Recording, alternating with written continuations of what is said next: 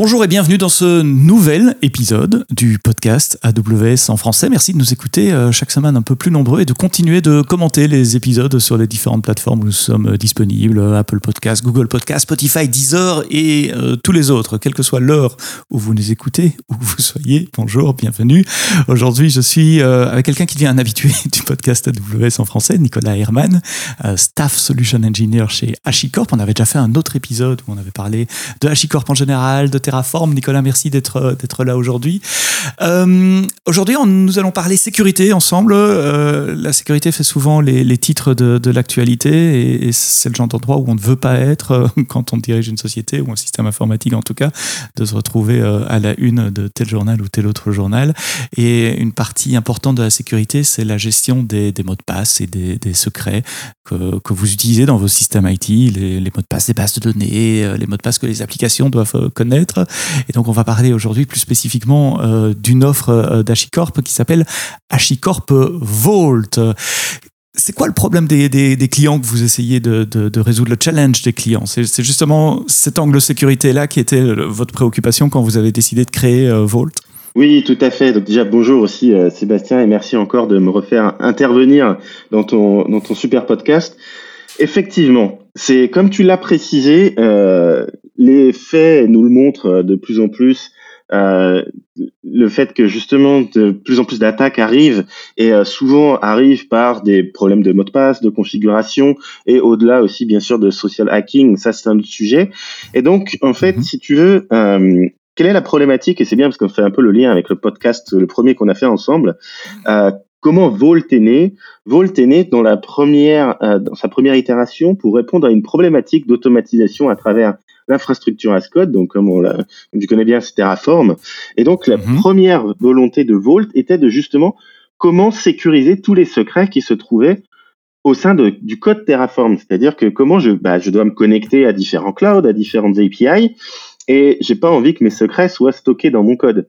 Parce que s'ils sont stockés dans mon mhm. code, ils sont généralement en clair dans mon Git, et ça c'est très très mal. Ou alors ils sont dans ma chaîne CI/CD et donc ils sont encore à un autre endroit. Ou alors et ainsi de suite et ainsi de suite. Tu vois, je peux mhm. multiplier en fait les places où je pourrais mettre mes secrets. Et donc, Vault a été créé pour ça, pour gérer justement ces secrets et en plus, dans un autre cas d'usage également, et on y reviendra par la suite, sur la, le chiffrement de la donnée. Il, il a été euh, voilà, créé pour répondre à ces deux problématiques principales euh, au départ. Donc comment ça marche? C'est une application avec, euh, avec une API où je peux stocker un secret? Est-ce qu'il va gérer les clés pour moi? Est-ce que je dois venir avec ma clé? Euh, Et puis après, comment je m'authentifie pour récupérer ce secret? Puisque le secret est là, si je peux y avoir accès, je dois être fortement authentifié, autorisé. Euh, donc comment ça marche?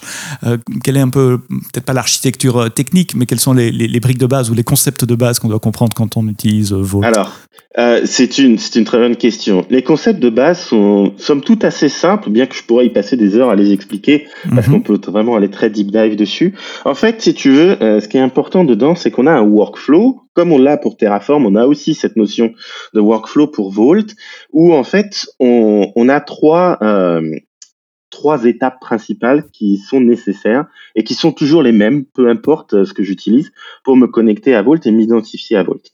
Donc la première étant être d'avoir un client. Un client, il, en fait, il va être basé sur une identité. D'accord? Donc ça peut être dans le monde AWS, ça peut être IAM, ça peut être euh, euh, par exemple aussi comment le certificat PKCS7 au niveau des machines EC2. Mhm. C'est une identité, d'accord? Ce qui est intéressant là-dedans, dans cette identité, c'est que Vault puisse la vérifier, d'accord? Donc en fait, quand une machine ou un client humain essaye de se connecter à Vault et donc passe par le processus d'authentification, Vault va lui par défaut et obligatoirement aller contrôler auprès des autorités d'identité que l'identité est correcte et du coup valide ce point-là. Une fois qu'il a validé ce point-là, attaché à cette identité, il y a un rôle au sein de Vault qui va attacher des autorisations. Donc c'est le N d'accord? C'est authentification, autorisation qui en est d'abord et puis est-ce qu'on a le droit de faire cette opération Exactement. Et donc derrière, une fois qu'on a validé en fait euh, ces ensembles d'informations et qu'on y a attaché ces autorisations, on va délivrer ce que l'on appelle un token temporaire qui est lié à un TTL, donc un time to live, et donc qui va donner mhm. un accès temporaire à Vault sur un sous-ensemble de secrets par rapport au rôle qui m'est attaché. Donc on est purement en fait dans du IAM. Et donc dans le, dans le rôle, euh, dans les autorisations, dans les permissions, mhm. on définit qui a accès à quoi. Et là, je suppose qu'il y a une certaine granularité pour dire j'ai accès à tel secret pour faire telle opération, juste pour le lire ou pour le changer. Exactement. On fonctionne avec des ACL. Donc du coup, à travers ces, mhm. ces politiques en fait d'ACL, on va pouvoir définir un certain nombre de droits qui vont être attachés à des chemins. Et donc en fait, si on pourrait schématiser ça et faire une analogie avec un un serveur de fichiers sur lequel j'ai plein de chemins, et les chemins, c'est des secrets, d'accord?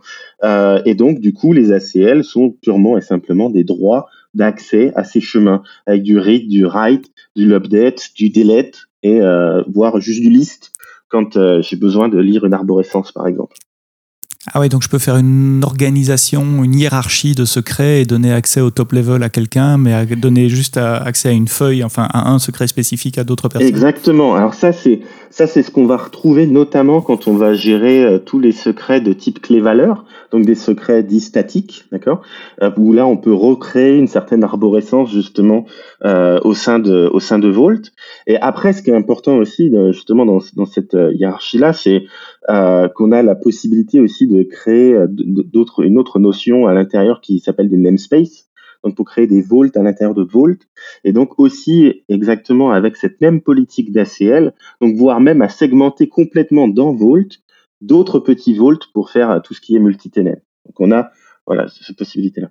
Alors les secrets sont forcément chiffrés quand vous les stockez sur, euh, sur disque.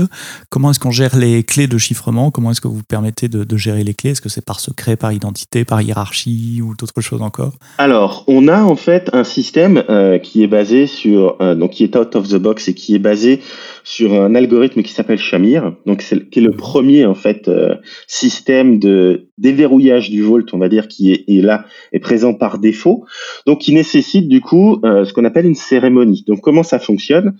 Euh, Vault fonctionne avec une clé master, d'accord, qui est là pour chiffrer des clés de chiffrement en fait du, du mhm. stockage que utilise Vault, d'accord? Mhm. Donc cette clé master, quand on est en mode Shamir, elle va être découpée en plusieurs morceaux. Donc en l'occurrence, on a par défaut cinq morceaux avec un seuil de trois minimum pour pouvoir recréer cette clé master, d'accord? Euh, la problématique par contre que l'on va retrouver par rapport à ça, donc c'est très sécure dans le sens où bah, c'est comme si on avait des codes nucléaires et que on donnait des clés à, à trois personnes, cinq personnes différentes et qu'il fallait à un, instant T les, les regrouper dans la même pièce pour pouvoir pouvoir le faire. Mais la problématique, c'est comme je viens de le dire aussi, c'est que c'est contraignant parce qu'il faut euh, un certain quorum de personnes pour pouvoir le faire.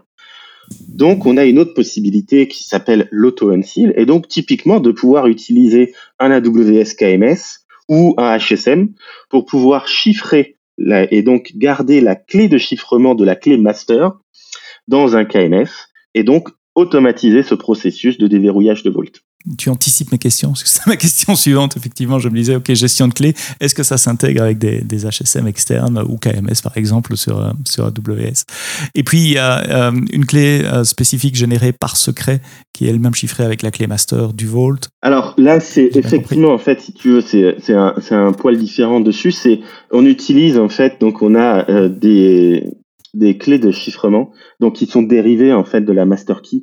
Donc on a des cakes, mhm. des cakes et des decks, des, data encryption key aussi. Donc le secret en mhm. tant que tel est pas foncièrement euh, lié à une clé spécifique dans Vault, c'est tout le Vault qui est chiffré de base. D'accord? Donc ces clés, on peut faire une rotation de ces clés. Toutes ces opérations, en mhm. fait, sont des opérations, bien sûr, d'administration qui sont totalement faisables. D'accord? Mais elles sont générées par Vault et gérées par Vault. Mais ce qui est important dedans, c'est que, bien sûr, tout est chiffré. En matière de sécurité, de gestion de secret, l'auditabilité, la visibilité est super importante également. Euh, je suppose que vous offrez soit du reporting, soit des dashboards pour pouvoir euh, certifier, attester qui a accédé à quoi, quand? Alors, On s'intègre avec des solutions tierces, bien évidemment, mais ce qui est important de mhm. base, c'est qu'effectivement, tout ce qui est dans tout ce qui, toute action faite au niveau de Vault est audité. Donc, c'est-à-dire, on active l'audit. Et donc, ce qui est important aussi, c'est pour éviter justement les, les attaques de man in the middle et des choses comme ça. Dès qu'on a activé l'audit, on doit d'abord, avant d'accéder à un secret, Vault doit pouvoir écrire sa log d'audit. Si son système d'audit a été coupé, pour X ou Y raison, Vault ne répondra plus aux requêtes. Donc c'est très important aussi le fait que justement on ne puisse pas faire de la modification des fichiers d'audit euh, ou essayer d'effacer ses traces, ce n'est mmh. pas possible.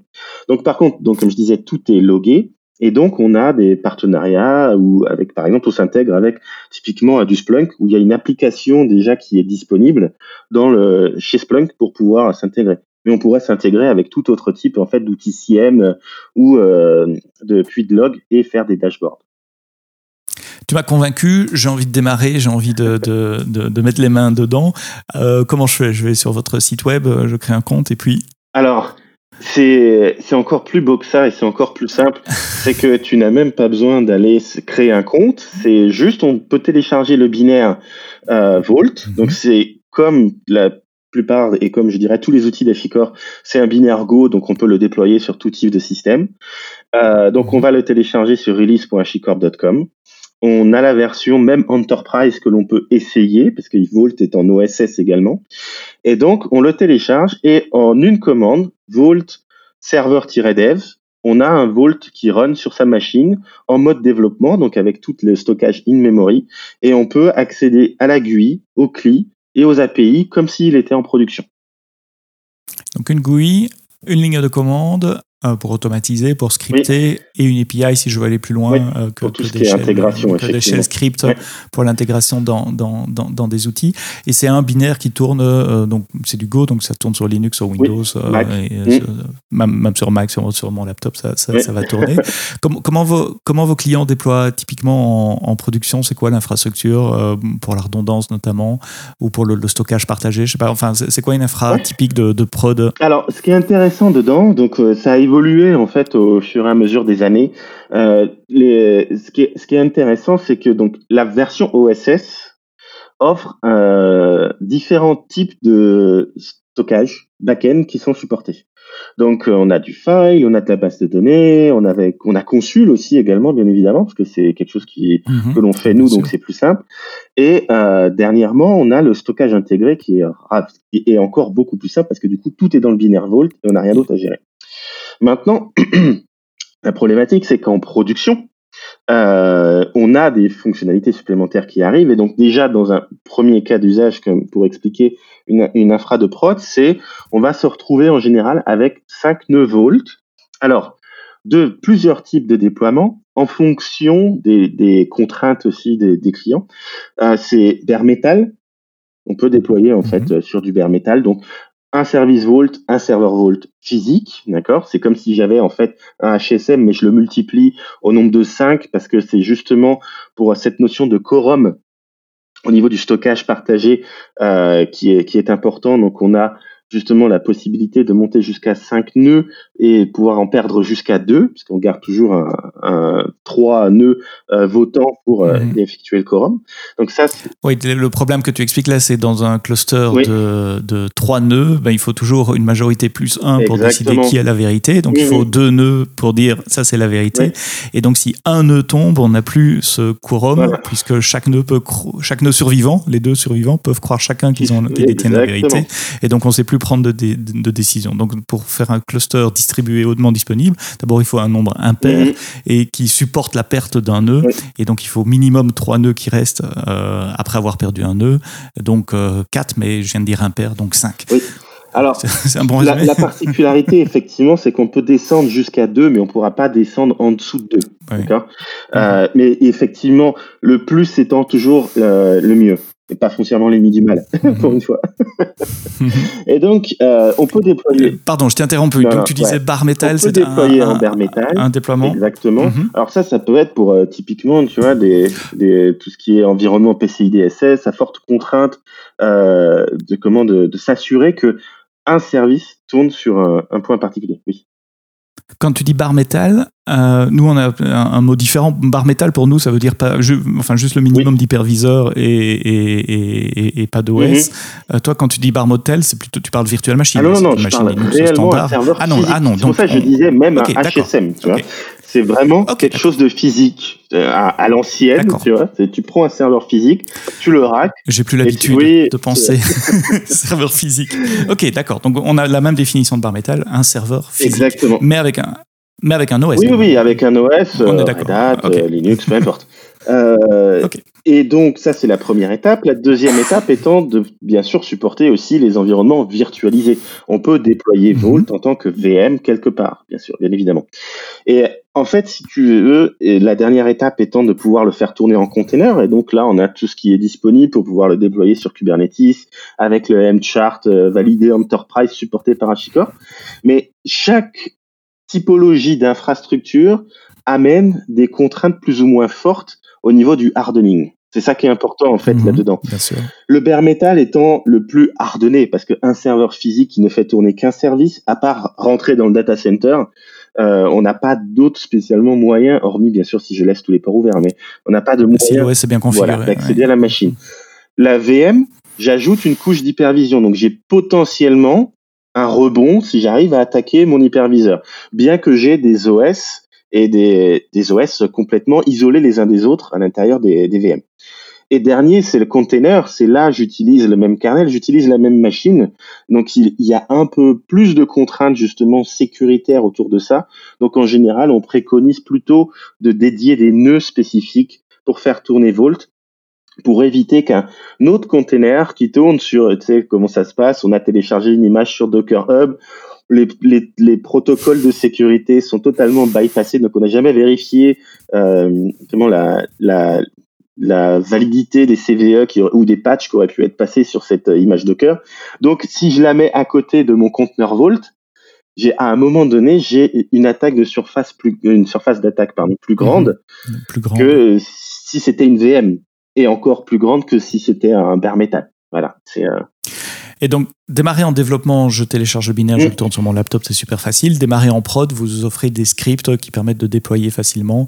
Euh, tu as mentionné Kubernetes, je suppose qu'il y a des scripts Terraform aussi qui permettent de créer l'infrastructure nécessaire à un déploiement. Bien sûr. Alors, on a effectivement des modules Terraform qui sont disponibles pour tous les clouds majeurs, entre guillemets, dont AWS, bien mhm. évidemment. Euh, il y a aussi, et je fais partie des mainteneurs de rôle Ansible pour déployer euh, des clusters 6 volts sur euh, tout type d'infra là du mhm. coup parce qu'on n'est pas tout à fait sur la même approche hein. et euh, sinon maintenant une grande grosse évolution quand même c'est que maintenant c'est plus juste un binaire que l'on télécharge on, on, est compatible avec Brew on est compatible avec euh, Yum, DF et apt-get. Donc pour tous tous les affiches et chocolatés aussi, même chocolaté mhm. pour Windows. Donc euh, pour tous les package managers, on peut maintenant simplement installer euh, Volt sur sa machine. Alors ceux qui nous écoutent et celles qui nous écoutent connaissent probablement AWS Secret Manager et à un moment je dois poser la question, je suis désolé puisque les, deux euh, services ou les deux produits occupent les mêmes cases en tout cas dans mon schéma mental euh, d'infrastructure IT. Secret Manager sert également à stocker des secrets. Euh, vous en tant que vendeur third party, je suppose que vous ouvrez, tu l'as déjà mentionné, à plus de cloud, à plus de systèmes, mais c'est quoi les points différenciants Qu'est-ce que vous faites différemment? Enfin différemment, vous l'avez, tu l'as déjà dit, c'est un binaire à installer, à gérer. nous c'est un service mais, qu'est-ce qu'il y a de différent avec, euh, par rapport à Secret Manager?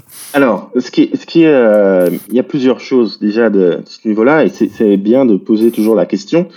Euh, si on se base typiquement, je dirais, sur quelque chose de basique et ce que fait Vault, savoir de la clé-valeur du secret statique, c'est-à-dire des, Mhm. On est à peu de choses près la même chose qu'un secret manager de ce point de vue-là, d'accord?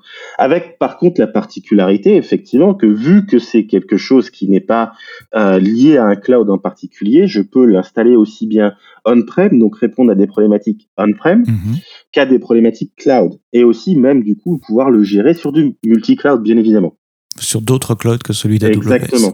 Donc ça déjà c'est un des premiers points. Un des deuxièmes points et non des moindres sur la gestion aussi des secrets, c'est qu'on a une approche un peu différente par rapport à, ce que fait Secret Manager euh, sur la rotation des mots de passe. C'est ça, c'est plus euh, quelque chose qui existe depuis assez longtemps, la rotation des mots de passe. Nous, notre approche est différente, c'est on gère des secrets dits dynamiques, c'est-à-dire que l'utilisateur et le mot de passe n'existent pas au moment où on le demande. Donc typiquement, dans un workflow applicatif, je déploie une nouvelle application. Je déploie même d'ailleurs une, euh, une fonction lambda parce qu'on s'intègre maintenant avec les extensions API de lambda. Euh, le secret, j'ai pas besoin de le connaître. Il n'existe pas. C'est-à-dire que j'ai configuré Vault en fait pour que lui soit l'autorité à laquelle j'ai délégué le management en fait de mes secrets pour accéder à une base de données, pour gérer des, pour gérer des certificats PKI, pour euh, créer euh, du RabbitMQ, pour créer aussi des accès euh, typiquement AWS par exemple si, si nécessaire au niveau des secrets. Et donc au moment où je vais m'authentifier à travers Vault, donc avec notamment l'IAM que je vais utiliser dans ma Lambda ou dans mon ECS ou peu importe, je vais avoir un certain nombre de droits et je vais requêter à Vault, donne-moi en fait un user et un mot de passe qui a tel rôle pour accéder à telle base de données. Et c'est Vault qui le crée comme ça. Et ce qui est important, c'est qu'il le crée de cette manière et surtout il l'attache en fait à l'identité de la machine de qu'il a demandé. Donc au moment où ce token de cette machine va expirer, il va automatiquement révoquer aussi l'accès qui a été généré.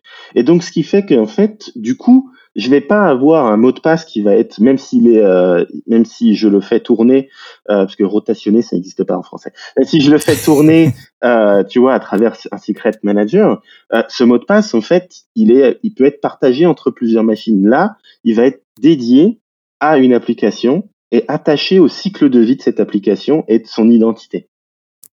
Et donc, il parle directement aux différents systèmes dont il est capable de, de faire la rotation des mots de passe, les bases de données notamment, via les API standards, euh, JDBC, etc. Je suppose qu'il n'y a, pas de magie, il n'y a pas de plugin à installer. non, alors, il y a. C'est pur, pur clean. Alors, euh, la plupart des plugins sont out of the box dans euh, Vault. Mhm. Après, il y a des plugins mhm. qui sont gérés, notamment si je prends Oracle par exemple, c'est un plugin qui est mhm. externe. euh, et donc, on l'intègre en fait. On marche justement avec des plugins. Et donc, Vault est aussi dans la, c'est ça aussi son, sa force, c'est son extensibilité, le fait de pouvoir en fait euh, créer autant de méthodes d'authentification que l'on souhaite et euh, créer autant de secret engine, donc de moteurs de secret que l'on souhaite. Il y a toujours un problème de la poulette l'œuf quand, quand, je réfléchis à, à, cela. Et comment est-ce que Vault parle initialement à la base de données dont on veut faire la rotation du, du, du secret pour créer des utilisateurs et des, et des mots de passe à la volée Il doit lui-même avoir son mot de passe admin Exactement, c'est une excellente question aussi parce que tu pourrais te dire effectivement que c'est une problématique, j'ai une problématique de sécurité. Parce que si mhm. à un moment quelqu'un a bien dû configurer Vault, il connaît le mot de passe route pour accéder à toutes les bases de données. Et ben justement, ce que l'on fait en fait à ce niveau-là, c'est que à partir du moment où on a configuré ça, on va euh, Vault va faire une rotation de ce mot de passe. Et donc il y a que Vault qui connaît ce mot de passe. Donc c'est-à-dire que même celui qui a administre Vault et qui a créé cette configuration ne peut plus se reconnecter une fois qu'il a créé cette configuration sur les bases de données. Vous avez des outils également autour de, de Vault pour le, backup, l'export, le, réimport euh, euh, du Vault lui-même? Alors pour ça, on se base en fait euh, simplement sur nos architectures de référence, donc qui sont et Consul et le stockage intégré. Et donc quand on est sur mhm. Consul, on a le snapshot Consul, donc c'est ça le mécanisme de backup. D'accord? Donc on snapshot Consul et donc au moment où on restaure Vault, on restaure en fait enfin restaurer Vault entre guillemets, c'est juste un binaire. Hein. Donc on restaure en fait les datas dans Consul. Et quand on est dans le mode stockage intégré, on fonctionne avec le même mécanisme de snapshot. Donc on crée des snapshots en fait de la même manière que l'on stocke euh, bien évidemment euh, sur un stockage S3 ou un blob ou peu importe pour euh, justement avoir cette notion de RPO RTO en fonction de ce dont on a besoin. Mm-hmm. Donc si je fais tourner Vault sur euh, une instance C2, je peux prendre des snapshots EBS par exemple. Euh, c'est la, la, manière de faire des backups. Alors euh, c'est directement les snapshots au niveau de Vault. C'est Vault qui contrôle lui-même ces, snapshots. Parce que du coup, tu es application consistant. Si tu fais les snapshots au niveau de l'EBS, tu seras crash C'était ma question suivante. C'était ma question suivante. donc les snapshots dans Vault et pas au niveau de, de, l'OS, bien compris.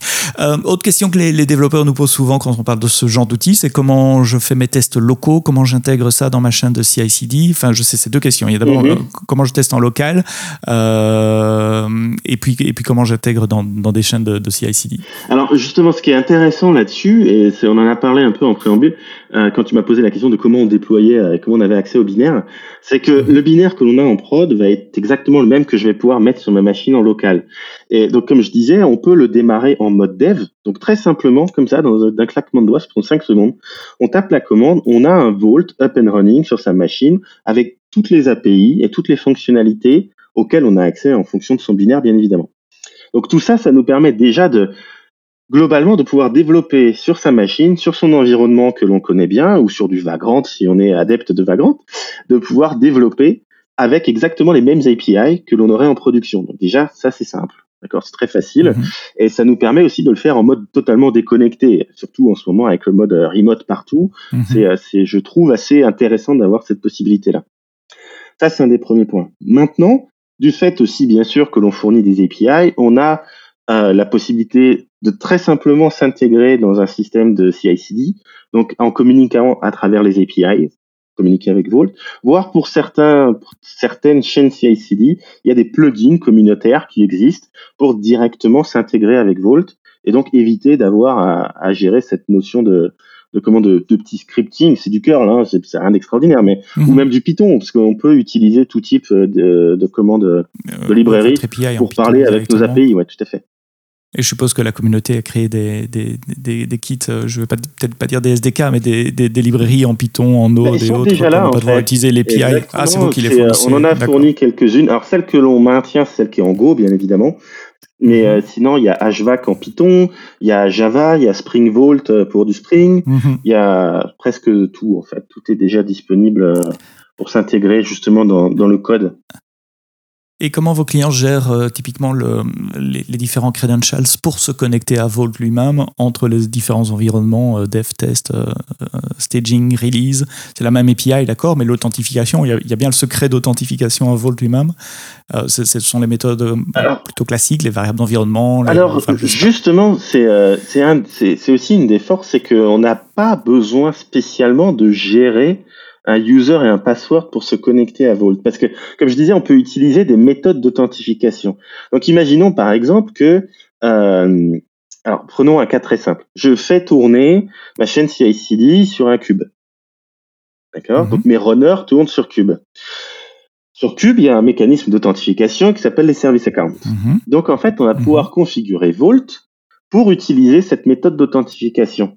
Donc en fait, le runner va pouvoir lui-même s'authentifier. Et j'ai pas besoin de dire au développeur, ah, il faut que tu penses à mettre euh, user password et moi, il faut que je pense à faire une rotation. Et du coup, si je crée ce secret-là qui n'est plus dans Vault, bah, je centralise moi mes secrets, je commence à avoir du sprawl un peu partout parce que du coup, quid de comment je le protège dans mon Jenkins, dans mon GitLab, dans peu importe. Exactement, c'était le sens de ma question. Et si je traduis ça en AWS, quelle serait Bah, le- EC- la méthode EC2, traditionnelle euh, IAM, IAM, EC2, Ah, IAM, ou simplement, EC2, un rôle. voire un assume rôle aussi, on supporte aussi l'assume rôle. Donc euh, toutes ces méthodes-là, en fait, on- sont disponibles au niveau de Vault pour proposer et valider une identité qu'une application pourrait utiliser. Et donc, quand tu dis un assume rôle, ça veut dire qu'on on lui passe une access key, secret key, il assume le rôle, Oui. et à partir de là, il, il- il obtient ces autorisations qui permettent de, de valider l'appel qui a été fait à Vault. Oui. J'ai bien compris? ça. Ok. Euh, quel est le futur? Euh, Vers quoi vous allez? Euh, Alors, je te demande pas de dévoiler des, des secrets de roadmap, évidemment, mais les grandes tendances que tu vois pour cette année et les années suivantes sur, sur Vault, l'évolution, ce que vos clients vous demandent le plus fréquemment. Oui. Alors, euh, ce qui est un sujet qu'on n'a pas abordé effectivement dans les différenciants aussi par rapport à Secret Manager, c'est que l'on gère aussi tout ce qui est système de chiffrement. Donc euh, Vault est aussi un, un gestionnaire de clés avec à travers ses API. Mhm. Et donc justement de plus en plus en fait, euh, comme tu, tu, tu dois le rencontrer aussi euh, fréquemment, c'est la problématique de la gestion de la donnée, de la sensibilité des données que l'on doit déplacer sur le cloud ou ne serait-ce que stocker en fait d'une certaine manière. Donc déjà, on a la possibilité du coup de, pouvoir faire ce qu'on appelle du format preserving encryption, donc d'en- d'encoder en fait des données dans un format bien spécifique, typiquement un format de carte bleue, un format de sécurité sociale ou, une adresse ou des choses comme ça. Ce qu'on va prendre en fait, si on va prendre ces données, on va les encoder pour garder le format par rapport au schéma des bases de données. Et mais par contre, elles sont stockées encodées. Ça, c'est un des premiers points. Et donc, on va un peu plus loin aujourd'hui, c'est que maintenant, on va sur le futur de ça, c'est la tokenisation. Et c'est justement mmh. l'anonymisation de ces données. Et donc Vault devient en fait, si tu veux, va, va devoir gérer en fait la base de tokens. C'est lui qui va les gérer. Et donc ça va permettre déjà dans un premier temps de pouvoir exporter. Et ça, c'est, on le voit de plus en plus justement de tout ce qui est traitement de la donnée euh, massif. C'est exporter des données à l'extérieur de ces data centers. Donc typiquement dans le cloud, AWS ou autre. Mais pour cela, on veut souhaite les anonymiser. Et donc, on peut utiliser justement ces mécanismes de tokenisation au niveau de Vault. Donc ça, déjà, c'est ce qui arrive en fait dans les futures versions, euh, dans les futures versions de Vault. Autre point important, euh, le premier, je suis désolé, c'est en bêta tech preview sur Azure, mais ça arrive très rapidement sur AWS. Sur AWS aussi. C'est le bring your own key. C'est ça, c'est plus une problématique au niveau des régulateurs. C'est on a, on est en Europe, on sait comment ça se passe, très c'est assez contraignant et c'est normal. C'est on a besoin en fait de de, enfin, les banques ou euh, des systèmes fédéraux, euh, fédéraux, ça existe, oui, fédéraux ou publics, mhm. ont besoin en fait de s'assurer que la, ils, restent propriétaires de la clé qu'ils utilisent dans le cloud. Et mais comment gérer cette, cette euh, problématique-là de rotation et autres? Et donc, on a justement ce Secret Engine nouveau qui est en tech preview depuis la 1.6 et qui donne en fait cette possibilité de manager. Donc en fait, on va tout simplement parler avec les API, donc là dans un premier temps de KeyVault, mais demain de KMS, pour aller nous-mêmes générer la clé et gérer cette rotation de clés à ce niveau-là. Et puis tu as parlé du HashiCorp euh, Cloud euh, également. Oui, c'est là pour le coup, euh, c'est sur AWS, AWS qui est la primeur. on est depuis peu en private beta sur HCP, donc HashiCorp Cloud Platform, et là sur la partie Vault. Donc c'est-à-dire que l'on délivre en fait un système totalement managé par HashiCorp, qui va être commandable à travers bien sûr AWS. Et donc on a déjà Consul qui est qui passe en GA bientôt et euh, donc Volt qui euh, qui est prévu dans la roadmap et qui euh, voilà qui va s'étendre avec la particularité gérer aussi bien les US que l'Europe et d'autres plaques. Et donc, ça me permettrait, moi, client utilisateur de Vault, de plus devoir déployer et gérer l'infrastructure moi-même, mais de vous déléguer ça, d'utiliser Vault comme un, comme un, service, à travers une, API hosté chez vous. Euh, tu as dit que Vault était en open source, donc je peux le télécharger, l'utiliser euh, gratuitement, mais évidemment, vous avez une version Enterprise également. C'est quoi les, différences majeures entre la version open source et la version Enterprise? Et puis la question suivante, ça serait évidemment, et combien ça coûte, monsieur? Mais commençons d'abord par les, par les différences. Alors, les, les principales différences, euh, euh, vont être au, niveau justement de tout ce qui est protection du, système Vault. Euh, tout ça, on fonctionne avec des packages, avec des modules. Euh, la plateforme de base entre guillemets d'une version Terraform, Vault Enterprise, pardon, c'est on offre en fait directement la réplication Disaster Recovery, donc la possibilité de répliquer Vault, toujours au niveau applicatif. C'est vraiment ça qui est important parce que mhm. la réplication au niveau du stockage, c'est pas la même chose que la réplication au niveau de l'application. Donc ça, la notion de namespace que, dont j'ai parlé tout à l'heure, la possibilité de pouvoir en fait découper dans Vault plusieurs petits Vault plutôt que d'en créer euh, autant que nécessaire, et euh, la partie euh, justement monitoring à travers l'application Splunk. Ensuite, trois autres packages viennent avec, et donc qui sont qui sont chacun des modules complémentaires que l'on peut ajouter un très important qui est tout ce qui est gouvernance et policy, donc qui là va intégrer le HSM donc le HSM physique ou cloud HSM d'AWS, ça marche pareil. Hein. Pour apporter en plus la certification FIPS 140-2, ça c'est vraiment dans le mhm. monde de la donnée bancaire et ainsi de suite. Euh, tout ce qui est gestion de policy as code à l'intérieur de, de, Vault comme Terraform, c'est exactement le même outil. Euh, et d'autres aussi euh, fonctionnalités permettant de faciliter la, la, mise en place de la RGPD, le contrôle en fait de, de, des accès justement au niveau des secrets. Enfin, deux derniers modules. Un qui est un multi-data center and scale, donc la possibilité en fait de déployer Vault sur différentes régions, différents clouds, différents data centers même internes, et euh, de, les, de les faire répliquer et de voir en fait, si tu veux, euh, une seule et même console où on voit tout, d'accord, où tout est répliqué, tous les secrets sont répliqués, les méthodes d'authentification et autres. Mais par contre, j'y accède localement parce que c'est principalement ça l'intérêt. On y accède en read localement d'accord Et donc les, ça nous permet voilà d'accéder au plus près des applications. Et dernièrement, le l'ADP qui est l'Advanced Data Protection, qui là, c'est tout ce qui est tokenisation et FPI, data masking, donc des protections avancées de la donnée qui sont des modules complémentaires. Donc voilà à peu près. C'est ça, ça ouvre un large spectre en fait. Euh, mais ça me semble un no-brainer. Si on est une entreprise, euh, on utilise la version euh, Vault Enterprise pour tous les avantages que tu viens de donner. Mais le fait d'avoir la version open source permet aux développeurs de l'acquérir facilement et de ne pas devoir commencer à pinailler, à compter les licences. Ah oui, il y a un laptop là, il y a un laptop mmh, là. Exactement. Il y a une chaîne de dev, etc. Mais on paye pour sa mmh, mmh. prod. Et, et tous les modules complémentaires qui sont autour de la prod, ce qui me semble un modèle, euh, un modèle économique euh, classique aujourd'hui dans, dans, dans, l'industrie euh, IT. Parlons de modèle économique, je ne vais pas te demander les prix exacts, mais les, les métriques de, de, pricing, quelles sont les métriques auxquelles je fais attention Alors, si, je, si je parle à quelqu'un qui est plutôt dans la branche FinOps Alors, les métriques importantes sont, un, le nombre de clusters. D'accord Donc, euh, combien j'ai de clusters? Donc, imaginons que je suis dans un truc standard. Je, je suis euh, client typique français. J'ai pas encore de cloud et j'ai un site primaire, un site de DR. En fait, j'achète un cluster parce que le cluster de DR est inclus dedans.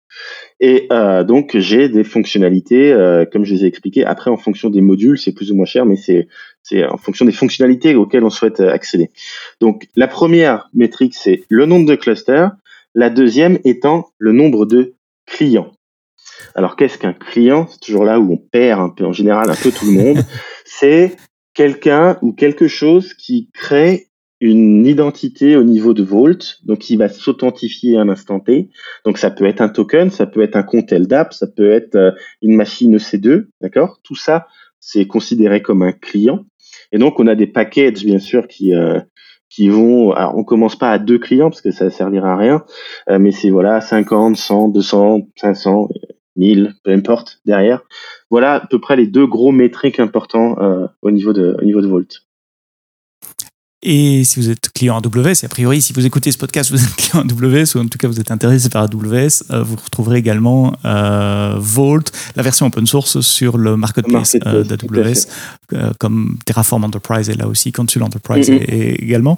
petite question rapide, je vois qu'il y a Consul Enterprise, Terraform Enterprise, mais pas Vault Enterprise, c'est juste Vault Open Source. On peut passer de l'un à l'autre assez, assez facilement. Oui, alors l'avantage qu'il y a aussi là-dessus, c'est que en fait, c'est juste un binaire qui change. Euh, mhm. Donc, on a la possibilité, effectivement, du fait que Vault déjà est hautement disponible à travers ses propres mécanismes de clusterisation, euh, je peux simplement passer d'une version OSS à une version Enterprise en changeant de binaire. Ça me semble Claire, merci Nicolas pour euh, toutes ces explications. Euh, j'ai bien écouté ce que tu as dit. Donc si je veux commencer aujourd'hui, je mettrai évidemment le, lien, l'URL dans les notes du podcast.